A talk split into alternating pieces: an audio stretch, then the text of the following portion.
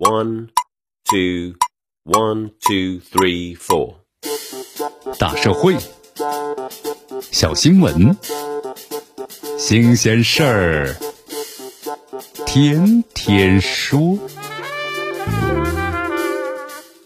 朋友们，你们好，这里是天天说事儿，我是江南。我骗了骗子三千一百块钱，他说他要告我，还要让我坐牢，我该怎么办？近日，在中国农业银行啊长沙农大支行里。女大学生啊江怡向银行经理呢讲述了自己的遭遇，并且询问是不是真的要坐牢。那么银行的工作人员呢随后就报警了。立案之后呢，公安机关联合银行对该案进行了调查。大学生被骗的事情啊屡有所闻，但是骗子呢被一个大学生，而且是女性啊骗了，真是新鲜事儿。这骗子呀反诈骗意识呢不够强，这骗子被骗天塌地陷呐。那么骗子的智商还有待于提高。听到这桩奇闻呢，乐不可支的网友们纷纷发出了诸如此类的戏谑性的调侃。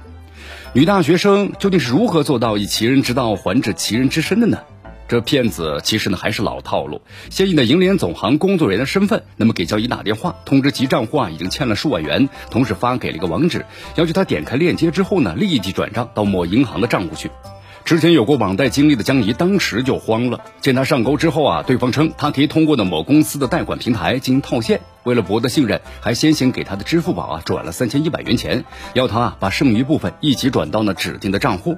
你看这关键时刻，江怡冷静下来呀，越想越不对呀。一边用没钱的理由稳住对方，一边往银行赶，成功的反杀了骗子。那么这次骗子被骗呢，虽然是个例，但这种偶然背后其实呢有必然性。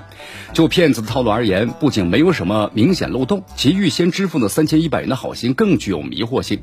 一开始啊，表现出明显慌乱惊疑，之所以没有呢上当受骗，只是因为想起了前不久银行在学校举行的防诈骗知识入校园讲座中提到的电信诈骗。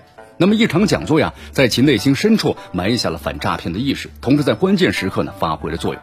这骗子被骗呢，令人是拍手称快。可这前不久一则呀，反诈宣传员被骗十八万元的消息，则令人是啼笑皆非。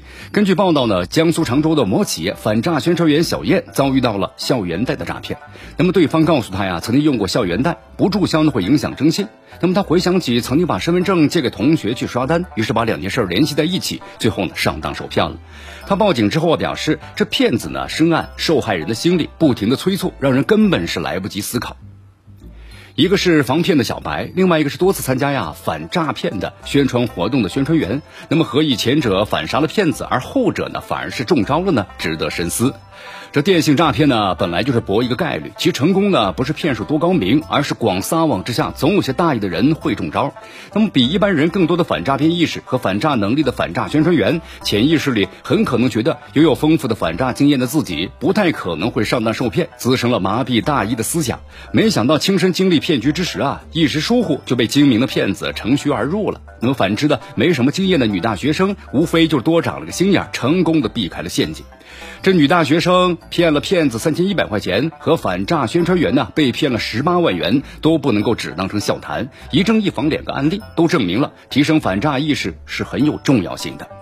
骗子的招数或许会不断的与时俱进，那么但其呢套路在本质上是一致的。天上啊不会掉馅儿饼，那么涉钱的信息啊切勿相信，只要多长个心眼儿就不会交智商税。魔高一尺，道高一丈，咱们为女大学生的机智呢聪明点个赞，同时为这堂生动的防骗课呀更值得所有人呢好好的学习一下。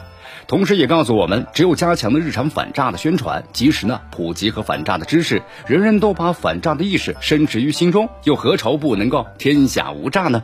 这里是天天说事儿，我是江南，咱们明天见。